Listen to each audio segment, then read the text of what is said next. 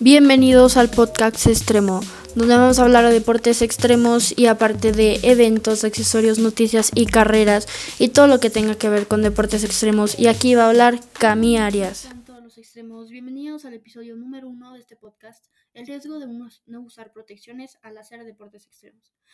Hoy va a tratar el podcast acerca de los riesgos y consecuencias de no usar protecciones. Muchos deportes de riesgo están excluidos de los seguros de vida. Es por ello que para practicar este deporte, lo ideal es tener un seguro que te cubra cualquier tipo de incidentes durante eh, su práctica. Por ejemplo, existe el seguro de accidentes que te cubre en las prácticas deportivas no profesionales. La mejor manera para prevenir un accidente es tomar las medidas de seguridad necesarias. No importa cuál sea la actividad que vaya a realizar, siempre debes informarte, tener el equipo adecuado y contar con el apoyo de los expertos si es necesario. Los deportes extremos son actividades que, ocio con algún componente peligroso, que se caracterizan como aquellas que al realizarse suman condiciones difíciles o extremas, que implican mayores niveles de riesgo y emoción para quienes la practican. Existen muchos deportes extremos desde tirarse de paracaídas, descender de canoa por un caudaloso río o lanzarse desde un puente con una cuerda, pero lo importante a la hora de practicar, estas actividades es hacerlo con las medidas de seguridad adecuadas.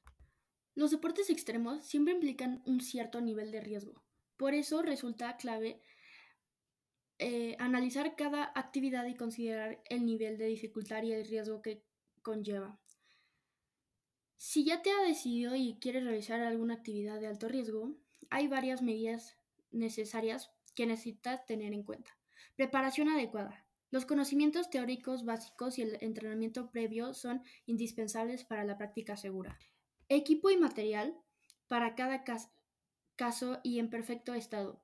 Calzado, cascos, protecciones son indispensables. Contar con seguros deportivos que cubran cualquier posible imprevisto o accidente que pueda sufrir. No todos los deportes implican el mismo grado de riesgo.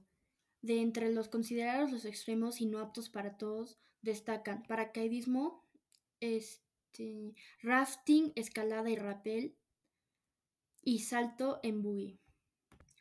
Además de estos deportes, hay otros muchos, la mayoría relacionados con el disfrute de la naturaleza, que sin llegar a ser extremos también podrían considerarse actividades de riesgo. Son, por ejemplo, el senderismo y el trekking, el esquí tradicional, el surf y el windsurf, el ciclismo de montaña o de carretera, el buceo o incluso algo tan habitual como el running. Muchos deportes de riesgo están excluidos de los seguros de vida. Es por ello que para practicar este deporte lo ideal es tener un seguro que te cubra de cualquier tipo de incidente durante su práctica. Extremos, muchas gracias por haber escuchado este podcast hasta el final. Los espero en el próximo con muchas ganas de hablar de más cosas extremas.